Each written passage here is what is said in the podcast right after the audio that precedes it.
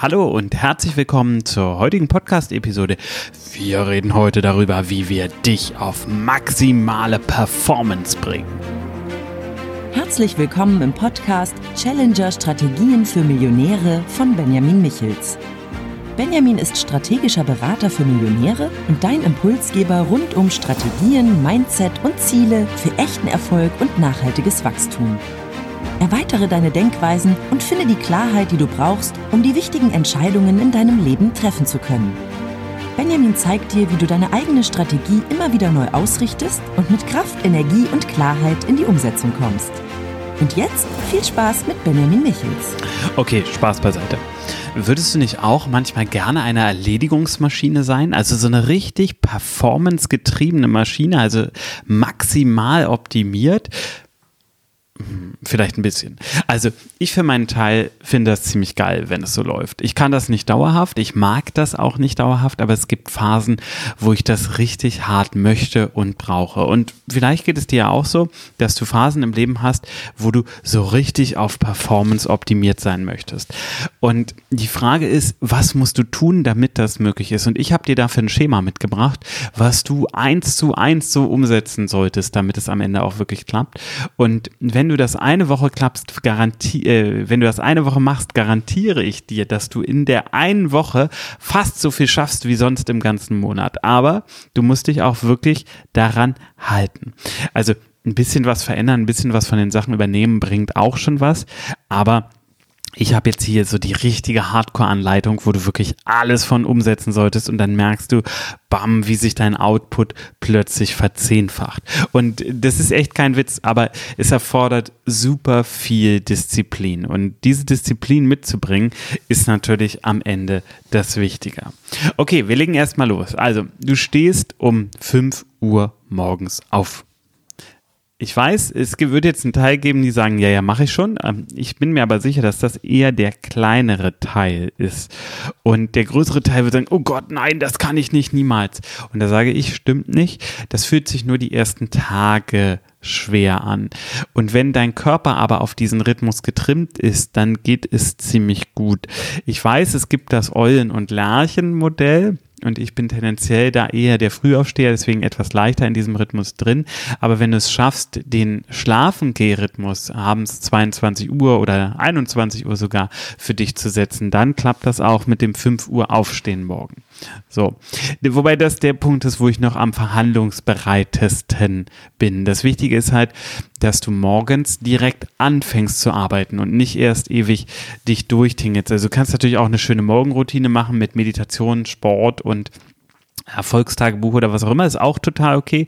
Ich für meinen Teil mache es anders. Ich stehe auf, starte meinen Computer, gehe kurz auf Toilette, komme wieder, dann läuft schon alles, setze meine Kopfhörer auf, starte die Performance-Playlist und fange an zu arbeiten und bin nach ungefähr 30 Sekunden wirklich tief drin. Das ist enorm. Also ich habe mich dahin trainiert und ich bin selbst immer wieder begeistert, wie gut das klappt.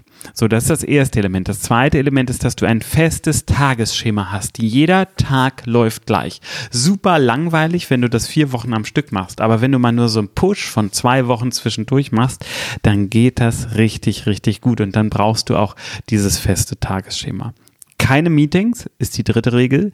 Und ich meine, keine Meetings. Generell. Immer wenn du nach einem Meeting gefragt wirst, sagst du grundsätzlich erstmal Nein.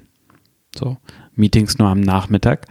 Ich weiß, die Realität ist halt nun mal so, du wirst nicht 100% aller Meetings absagen können, aber trotzdem den Großteil. Und die Meetings, die sind, die legst du dir auf den Nachmittag, also in eine performancearme Phase. Hier kannst du für dich auch vorher analysieren. Ich habe das mal gemacht, als ich ähm, Bücher sehr viel geschrieben habe, dass ich analysiert habe, wann ich die meiste Wortzahl tippen kann weil ich gesagt habe, eine hohe Konzentrationsphase heißt für mich, ich kann mehr Wörter tippen. Und ich habe festgestellt, dass es so ab 7 Uhr morgens ungefähr losgeht und dann bis 11, 12, 13 Uhr. Und dann habe ich so ein richtiges Performance-Tief zwischen 13 und 17 Uhr und ab 18 Uhr geht's nochmal hoch. Und das würde jetzt für mich heißen, Performance-Tief ab 13 Uhr. Ab da kann ich dann super Meetings machen, weil da ist mein Performance-Tief und für ein Meeting brauchen wir in der Regel nicht die Top-Performance, sondern da sind wir immer zum Teil auch nur Beisitzer. Ich empfehle dir, weil Kommunikation in der Regel Druck erzeugt, zwei feste Zeitfenster am Tag für Messenger-E-Mail. Kommunikation zu machen oder noch besser nur ein Zeitfenster halten, aber die wenigsten aus.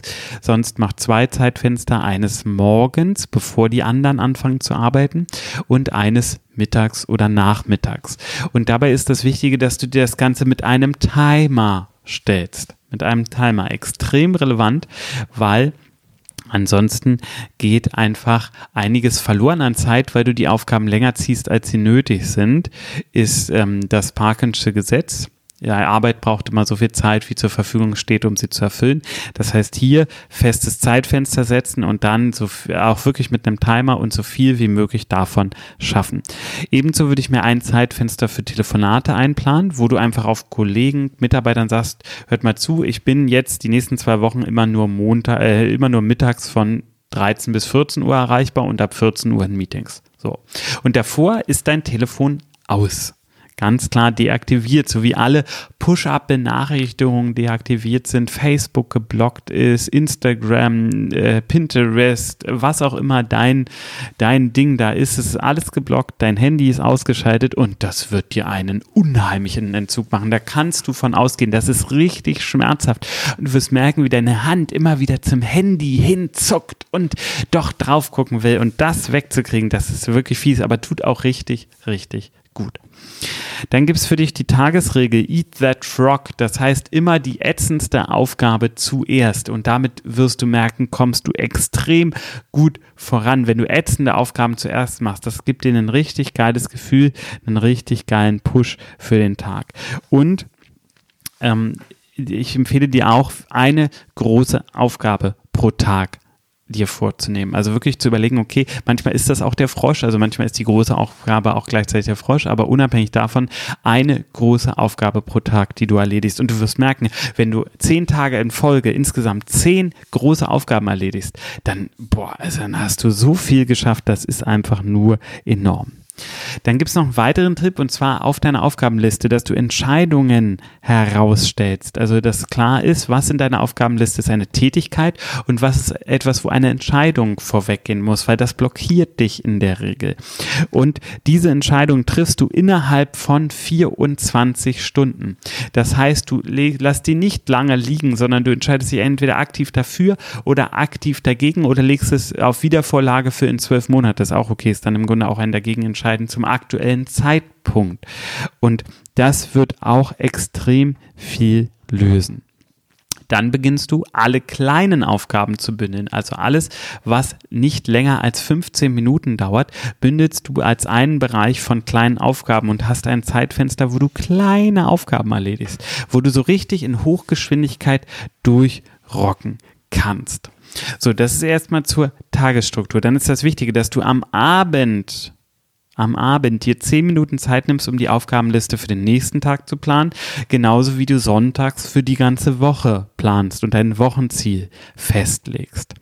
Jetzt gibt's noch was Spannendes. Alle Terminplanung lässt du nur durch deine Assistenz machen oder durch eine andere Mitarbeiterin, einen anderen Mitarbeiter, ähm, nicht mehr durch dich selber. Und dafür gibt es den, einen designten Kalender. Das heißt, der Kalender ist schematisch durchentwickelt. Bei mir ist es zum Beispiel so, dass feste Zeitfenster zur Video- und Podcast-Produktion eingeplant sind. Es gibt feste Zeitfenster für Teammeetings. Es gibt feste Zeitfenster für Gespräche mit potenziellen Kunden. Das ist alles durchdesignt und meine Mitarbeiter können sich an diesem Schema orientieren. Und dann was brauchst du dann final, damit das alles klappen kann? 100% Disziplin. Aber wenn du das so durchsetzt, wenn du das zwei Wochen am Stück schaffst, sage ich dir, dass du eine enorme, enorme Produktivität haben kannst. Das wirst du dir nicht vorstellen. Oder das kannst du dir nicht vorstellen. Ich höre immer wieder, Benjamin, wie schaffst du so viel? Meine Antwort ist ganz klar, weil ich Elemente davon fest in meinen Alltag integriert habe. Ich lebe das nicht im Extrem jetzt jeden Tag. Das wäre mir dann doch zu starr für jeden Tag, muss ich ganz klar sagen. Aber Viele dieser Methoden wende ich an und auch alternierend, also immer wieder weg sind, dass ich bestimmte Methoden weglasse und dann, wenn sich die Phasen verändern, dann ähm, die Methoden wieder mit reinnehme, weil äh, unser Alltag in der To-Do-Liste gesehen verändert sich. Es gibt unterschiedliche Phasen, Phasen mit mehr Druck, weniger Druck, Phasen mit extremem Überhang, Phasen, ähm, wo wir, wo wir viel mit Zeitdruck haben, Phasen, wo wir wenig mit Zeitdruck haben. Und darauf basierend passe ich natürlich meine Methode Methodik immer wieder an und diese Methodik führt dazu, dass ich einfach im Schnitt viel, viel mehr schaffe als viele andere Menschen und damit aber natürlich auch für mich selber vorankomme. Also das ist mein Schema, wie du zur Erledigungsmaschine werden kannst. Und ähm, ich bin mir sicher, dass du das für dich umsetzen kannst. Du musst nur die Disziplin aufbringen, das am Ende auch wirklich zu machen. Ich hoffe, die heutige Episode führt dich in ungeahnte Wege neuer Produktivität. Ich drücke dir die Daumen, dass du das für dich umsetzen kannst. Wenn du dazu Fragen hast oder generell wissen möchtest, wie kann ich mein Unternehmen besser strukturieren, dass wir mehr schaffen, dass wir strukturierter sind, dass wir mehr Qualität haben, dann schreib mich doch gerne an an podcast.benjamin-michitz.de oder geh auf benjamin-michitz.de und buch dir einfach einen kostenlosen Termin mit mir. Dann sprechen wir da mal drüber. Also, ich freue mich, dass du heute dabei warst. Wir hören uns in der nächsten Episode. Bis dann, mach's gut. Tschüss.